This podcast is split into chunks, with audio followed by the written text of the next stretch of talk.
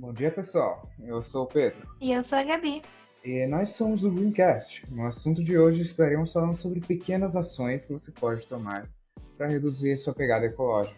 E o primeiro tema para falar sobre esse assunto eu diria que é transporte. Porque transporte é o primeiro tema, a primeira forma de reduzir sua, seu impacto no meio ambiente, eu diria. É por causa que existem diversas pequenas ações, como por exemplo pegar ônibus, andar de bicicleta, ir a pé até os lugares que você precisa ir, que terminam impactando de forma muito maior do que você pode imaginar a, em relação à poluição que é gerada, já que você vai estar consumindo menos recursos para se movimentar. E acredito que também que existem diversas outras alternativas que ainda são mais limpas do que o, o ônibus, como andar de bicicleta, por exemplo, onde você gera um total de zero de poluição. Não é isso aí, Gabi? Realmente, é uma alternativa muito boa e seria o ideal que todas as cidades tivessem é, muitas pistas de ciclovia, porém, infelizmente, não é o que acontece, né? É, existem até diversas iniciativas que buscam melhorar as ciclovias já existentes, só que muitas vezes são ignoradas, o que é uma pena, certo? Sim, mas se existir algum tipo de movimento desse tipo na sua cidade, seria importante que estivesse participando, porque é uma ótima forma de ajudar. Exatamente, eu concordo muito com isso aí, Gabi. Também uma outra forma que você pode diminuir o seu impacto, e eu acredito que pode ser ainda maior, já que a indústria por trás do, da poluição, que meio que extrema até, que é a indústria da carne, é se tornar vegetariano. Eu não tenho muito o que falar sobre isso, já que eu não sou vegetariano, só que a Gabi é, e ela vai falar um pouco do, do que ser vegetariano significa. Bom, é, eu não como mais nenhum tipo de carne faz uns três anos. E assim, quando nós falamos, nós vegetarianos falamos que não comemos carne, muita gente pensa que é apenas pela causa animal, no sentido de, ah, não devemos matar os animais e libertação animal e tudo mais. Isso é uma, uma grande parte, tipo, é bem importante. Porém, o que foi o meu caso e de várias outras pessoas vegetarianas e veganas que eu conheço, é justamente a questão ambiental, porque como o Pedro estava dizendo, é, a indústria agropecuária ela é uma das maiores responsáveis pelo desmatamento pela, pelo desperdício de água e principalmente pela emissão de gás carbônico na atmosfera. É, ela é responsável por quase 14% das emissões, só a indústria agropecuária. E isso já é mais que todo o setor de transporte junto, sabe? É muita coisa. Então, assim, é complicado, porque essas empresas elas estão fazendo o que estão fazendo com a natureza e destruindo os nossos recursos naturais, porque existem pessoas que financiam isso, né? E é, é compreensível, porque é uma coisa assim, tipo, é errado, porém é compreensível que isso aconteça porque é uma questão cultural, né? Tipo, principalmente no Ocidente, é tradição o consumo de carne. Porém, eu acho que, por exemplo, eu entendo que muitas pessoas não queiram aderir a esse estilo de vida. Para mim, foi muito positiva. É uma decisão que eu não me arrependo, porque foi boa em diversos sentidos. Não só porque eu tenho uma consciência mais limpa, mas também porque melhorou a minha saúde e outras milhões de coisas, mas eu entendo que nem todas as pessoas queiram adotar esse estilo de vida e é tá tudo bem, sabe? É compreensível porque cada pessoa faz o que acha importante e, e tipo depositar algum esforço. Mas existem movimentos, por exemplo, um movimento que é global, que é o Segunda Sem Carne, em que as pessoas deixam de comer carne vermelha ou então qualquer tipo de carne às segundas-feiras, pelo menos um dia na semana. Tipo, não necessariamente na segunda, mas em algum dia da semana as pessoas não comem. E assim, pode parecer uma coisa, um impacto pequeno e que não vai fazer tanta diferença e tal, mas eu acho que precisa começar de alguma maneira, sabe? Existem países da Europa, como por exemplo a, é, a Holanda, em que tem cidades em que 80% da população é vegetariana ou vegana. Então, assim, é um passo pequeno, mas muitas pessoas que começam pelo segundo sem carne depois acabam virando vegetarianos de vez ou veganos e assim, é algo importante, porque mesmo que as pessoas não virem de vez, ó, oh, parem de comer na segunda-feira, já é alguma coisa, porque já é menos consumo, entendeu? Já tá financiando um pouco menos a indústria agropecuária. Então, assim, é, é legal as pessoas refletirem sobre isso e pensarem, tipo, será que um esforço tão grande assim eu parar de comer carne uma vez na semana? Ou parar de comer carne para sempre? Tipo, o quão é importante pro meu próprio prazer isso que eu não posso abrir mão, sabe? É compreensível se quem tá ouvindo isso fala, não, isso não bate muito com a minha realidade, mas é interessante reflexão, né? O que, que você acha? Eu acho que é um ponto extremamente válido e uma dica que eu dou para qualquer pessoa que queira se tornar vegetariano e não saiba por onde começar, para falar com uh, uma nutricionista, talvez, porque às vezes as pessoas vão com. tem realmente muita vontade, só que ao ir às cegas e com pouco conhecimento, às vezes termina dando ruim, sabe? Tipo, ficam meio fracas, aí colocam um pouco no vegetariano. Da falta de... na falta de carne, desculpa. Travei aqui muito feio. Mas é importante você sempre falar com profissionais da saúde quando você planeja fazer uma mudança grande no seu estilo de vida. Nossa, eu super recomendo isso. É, infelizmente, eu não fiz isso há três anos atrás. Mas, assim, eu lembro de que eu tava comendo carne num dia e no dia seguinte eu parei completamente. Porque eu lembro de. Tá, já tinha pesquisado é, sobre o assunto, já tava cogitando, tipo, começar aos poucos. E eu então assisti um documentário. E nesse documentário mostravam cenas muito violentas da, da violência animal. E eu fiquei muito traumatizada. Então, assim, do dia pra noite mesmo, eu parei de comer. E quando eu fui na nutricionista, né, tipo, depois de um tempo falando, ah, então, me tornei vegetariana, né, pra ver o que ela me recomendava, ela brigou muito comigo. Ela falou, você não devia ter feito isso porque é muito perigoso, seu organismo precisa se acostumar, tem um período de adaptação. Tanto é que muitas pessoas, quando vão é, se tornar vegetarianas, tipo, tomam essa decisão, o que elas fazem? Elas primeiro tiram as carnes brancas, tipo frango, peixe e tudo mais, e depois elas tiram a carne vermelha, entendeu? É, para ser um processo gradual, que é o que eu recomendo, e inclusive acompanhado de uma nutricionista, porque assim, é super possível você ter uma, uma alimentação que não é baseada no consumo de carne e ser uma pessoa saudável, é, não perder nenhuma vitamina nem nutriente. Porém, o acompanhamento com um profissional, ou pelo menos uma pesquisa sobre isso, para você conseguir se adaptar, é essencial. Claro que nem todo mundo tem a vontade de se tornar vegetariano e ainda assim querem ajudar a diminuir o, a poluição no mundo um pouquinho, sabe? Então tem uma outra alternativa que não seja o transporte nem o vegetarian, vegetarianismo para você. E é a, em relação ao consumo de energia, que muitas vezes é feito por meio de combustíveis fósseis, que são realmente poluentes e muitas vezes danificam na sua exploração o mundo, ou às vezes são feitos por meios hidráulicos, tipo, com represas que mudam completamente a biodiversidade da área, porque de repente uma cachoeira se torna um lago e as espécies que vivem lá não vão se adaptar, sabe? Então tem um impacto muito grande. E ao reduzir o seu consumo de energia, você está, mesmo de forma meio que indireta, ajudando a terminar um pouquinho com esses problemas. No meu ponto de vista, é claro. Então, quais são as formas de, de reduzir o seu consumo de energia? Digamos que você vai comprar algum eletrodoméstico, um micro-ondas, por exemplo. Eu diria que a primeira coisa que você tem que olhar é as etiquetas que falam sobre o consumo de energia. Você tem que buscar as marcas que têm o menor, a forma mais eficiente de uso de energia, porque não somente vai sobrar, vai, sua carteira vai agradecer no fim do mês, mas você vai estar ajudando a reduzir a necessidade de criar energia de forma exacerbada, sabe? Para adicionar ainda mais a esse ponto, também existem as geladeiras, um outro eletrodoméstico que é de uso essencial basicamente do dia, do dia a dia das pessoas. E existem não somente as etiquetas da eficiência de energia, mas também da poluição que elas geram, já que dependendo da marca, o freezer é também um poluente. E é por isso que é importante você olhar bem as marcas, ver as etiquetas e se informar bastante antes de fazer qualquer compra, para diminuir o seu impacto, já que você não vai estar financiando empresas que poluem muito mais o meio ambiente.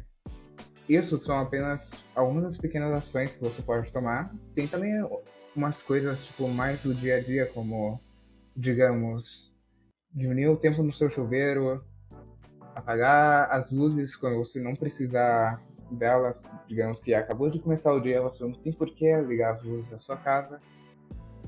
E diversas outras formas de ir reduzindo seu consumo de energia. Não existe uma resposta universal e colocando uma ação depois da outra como um efeito dominó. E se você ainda quer fazer mais coisas, tem como você reaproveitar o seu lixo. Exatamente. É, a gente vai tocar bastante nessa questão do lixo, porque é algo que a gente pode tomar como uma responsabilidade, sabe? Porque, assim, eu acho que fica um pouco cômodo pra gente a gente poder falar que, inclusive para mim e provavelmente pro Pedro também, ah, não, mas só que essa coisa de poluição e degradação do meio ambiente é culpa das empresas, é uma coisa que parece distante da gente, apesar da gente financiar elas. E realmente, é, o, o impacto que a gente causa, o impacto que as empresas causam é, assim, é discrepante, sabe? Não dá nem para comparar, porque elas estão destruindo o planeta numa velocidade absurda, enquanto o nosso impacto é muito pequeno. Porém, quando nós pensamos nos lixos, nos aterros sanitários, que estão assim lotados, né, tipo, sem espaço nenhum, é, e o brasileiro é, produzindo cerca de um quilo de lixo por dia, a gente tem que pensar que essa é uma responsabilidade que a gente tem que ver como nossa, sabe? Porque vai chegar algum momento em que não vai mais ter onde colocar o nosso lixo, visto que o nosso planeta é finito. Então, é algo que a gente tem que se responsabilizar para a gente conseguir fazer algo em relação a isso, porque é algo que está no nosso controle, sabe? Então, é muito importante pensar sobre o lixo que a gente produz, como a gente pode diminuir isso ou mandar para o lugar certo, que nem o Pedro vai falar mais para frente. Queria tocar um pouquinho no assunto do reaproveitamento que é basicamente você, tipo, jamais mesmo jogar fora algo que pode ser utilizado por outra pessoa, como por exemplo, é, roupas, sapatos, livros, porque às vezes é algo que assim não cabe mais para você ou tipo você não quer mais usar, mas para outra pessoa pode ser, pode ter algum valor, sabe? Como, por exemplo, é, livros que você já leu e estão na sua prateleira, você pode trocar por outros no sebo, por exemplo. Ou então você pode doar, se for, por exemplo, material didático, doar para cursinhos populares ou para pessoas que precisam. Então, assim, é uma maneira de você conseguir livros novos, ou então de você ajudar uma outra pessoa que não tem condições de comprar esse livro.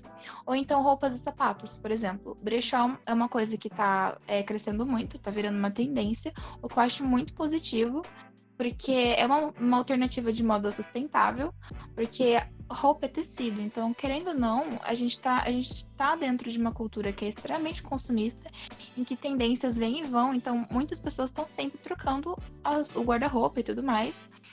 E muitas vezes, por mais que demore anos, essa roupa vai acabar indo pro lixo, sabe? Então, assim, você levar para brechó, você consegue um dinheiro, você consegue trocar por outras roupas. E se você não quiser vender, não tiver, não conhecer lugares desse tipo, você pode ainda doar, porque tem pessoas em situação de rua ou famílias carentes que precisam dessas roupas. Então, assim, é bom pensar no que você consegue fazer pelo próximo e pelo planeta ao mesmo tempo. Outra maneira de reaproveitamento é você tentar, como eu posso dizer, adaptar algo que parece lixo, sabe? Tipo, eu vi uma vez um estojo, sabe, bolsinha de lápis, de feito com caixinha de leite. Tipo, eu achei genial. então, assim, é coisa que parece boba, mas hoje na internet você acha, tipo, muitos tutoriais para muita coisa que é feito de material reciclado, sabe? E coisas que podem ser de decoração e tudo mais, mas coisas que podem ser realmente muito úteis para o seu cotidiano. Então, é, uma, é um assunto que vale a pena você pesquisar, sabe? E também em relação ao que você consome, por exemplo, a comida. Tente não comprar sempre a mais, sabe? Cometer excessos. Tente planejar mais ou menos o que você vai comer na semana ou no mês e comprar o que for necessário. E se por acaso sobrar, né, o que é bem comum, tenta fazer compostagem de, de resíduo orgânico, porque, por exemplo, se você tem uma hortinha ou se você tem algum canteiro perto do, no, no seu bairro, perto da sua casa, é uma alternativa, sabe? Para não ficar indo um monte de lixo orgânico para os aterros sanitários. E eu acho que é isso. Agora o Pedro vai falar um pouquinho sobre reciclagem e sobre o destino correto para o lixo. Adicionando o que ela tinha acabado de dizer sobre o reaproveitamento, vai chegar uma hora que, se você estiver seguindo isso, você não vai ter mais nada para reaproveitar. E é nessa hora que entra a reciclagem. Isso é dividir o lixo que você usa corretamente. Eu digo isso de experiência pessoal. Eu já vi diversas pessoas que eu conheço jogar vidro junto com o lixo normal, junto de plástico, junto de todo o lixo que eles geram, sabe? O que é errado, na minha opinião. Já que se você, se na sua cidade, é claro, eu entendo que até somos um pouco privilegiados em viver em uma cidade onde tem a coleta seletiva exatamente para isso, Exatamente. da reciclagem. Ainda assim, eu acho que é importante você dividir seu lixo entre o reciclável e o não reciclável.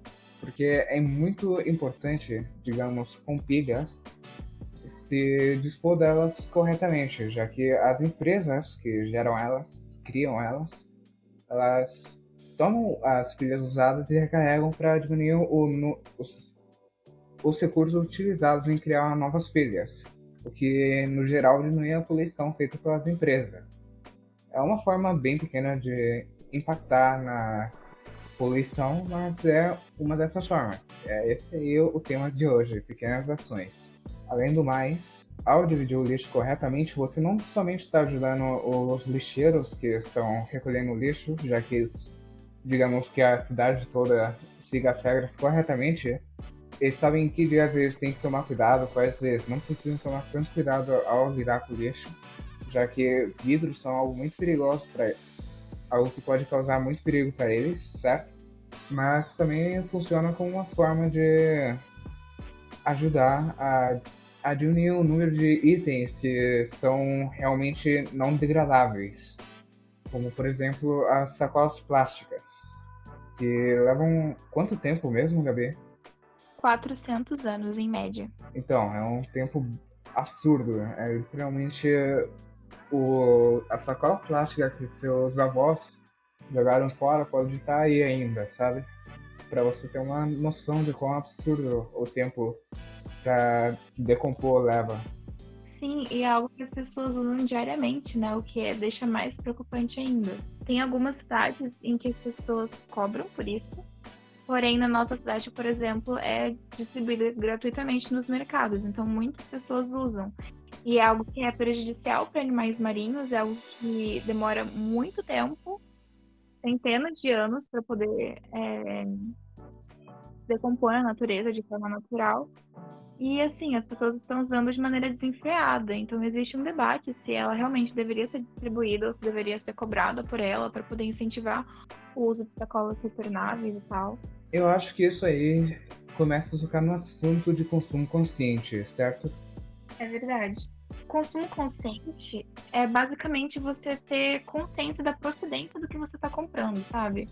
Por exemplo, se você quer comprar uma mesa de madeira para sua casa, é muito bom que você, tipo, tenha certeza de que aquela madeira é certificada, por exemplo, que ela não, é, ela não foi obtida de maneira ilegal, sabe?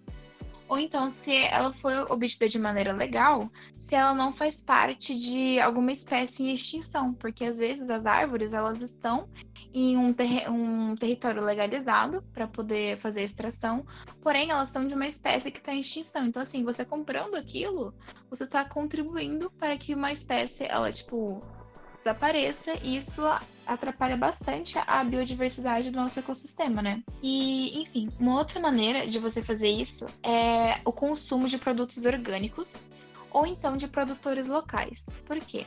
Assim, muitas eu sei que não é possível todo mundo consumir produtos orgânicos, porque dependendo da região onde você mora, pode ficar mais caro do que comprar outros tipos de produto.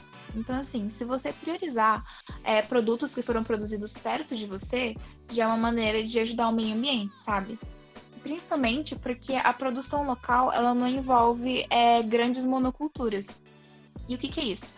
São é, produções em larga escala, sabe? Imensas mesmo, em que é, é plantado apenas um tipo de, de espécie. E, e, por que, que isso é problemático? Porque elas ficam lá o ano inteiro e geralmente essas, essas espécies elas não são feitas para ficar durante o ano todo, sabe? Elas têm uma estação específica, uma época de safra específica. Então, para que elas consigam sobreviver o ano inteiro, é, envolvem muitos agrotóxicos ali para elas conseguirem sobreviver. E isso já, além de ser prejudicial para o meio ambiente, também é prejudicial para a sua saúde, concorda? Então, assim, e além de que essas monoculturas, elas é, incentivam o desmatamento, né? Porque, como eu falei, são campos muito grandes. E por conta de ser uma espécie só de, de planta, a biodiversidade, nossa, quase nula, sabe? E para o ecossistema isso é muito, muito, muito prejudicial. Então é uma coisa que a gente pode pensar, sabe? Tipo, o consumo consciente ele vai muito além de você, tipo, pensar, ah, o que eu vou comprar hoje? Será que essa marca aqui ela tá alinhada com, é, com o meio ambiente? Ela tem políticas positivas em relação a isso? É muito também sobre por que você está comprando aquilo, de onde vem, sabe? Então é bom que a gente reflita sobre essas coisas para a gente conseguir tomar decisões melhores, decisões que façam mais sentido com aquilo que a gente acredita, com aquilo que a gente quer para o nosso futuro.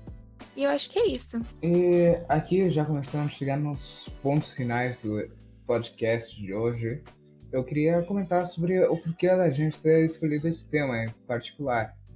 E é para conscientizar da, do efeito das pequenas ações que pode ter na sua comunidade, nas pessoas à sua volta. Porque, digamos que as suas ações, por si sós, talvez não vão ter o impacto que você imagina que elas vão ter. Só que talvez seus amigos que vejam você se se esforçando tanto, a sua família que vê a sua dedicação a esse estilo de vida, eles podem começar a tomar ações que sejam cons conscientes também, sabe?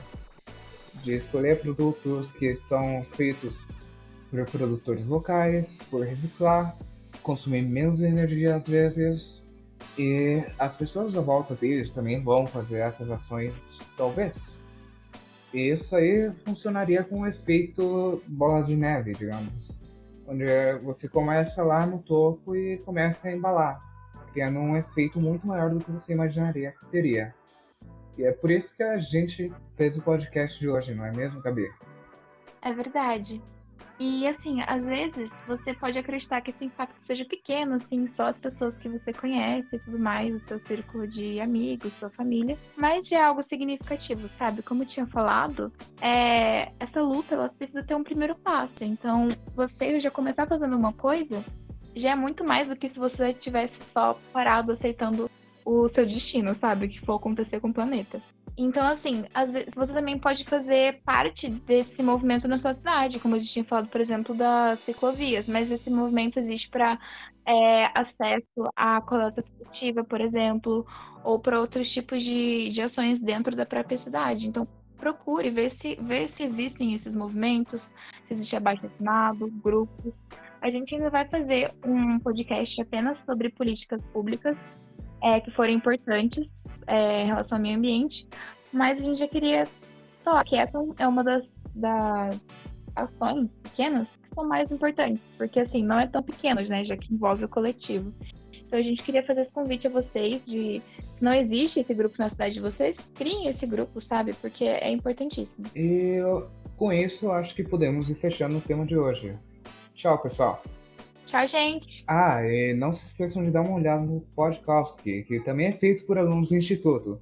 E, diferentemente da gente que fala sobre o meio ambiente e esses assuntos relacionados, eles só pegam uma vertente completamente diferente e falam sobre a Rússia. Coisas como a cultura, a história, curiosidades, e é uma iniciativa do projeto Estudos na Rússia, que busca divulgar oportunidades de bolsa de estudo nas melhores faculdades russas ou em todas as faculdades russas no geral, sabe? Mas de qualquer jeito, fiquem ligados e até a próxima. Não esqueça de olhar o podcast, tá?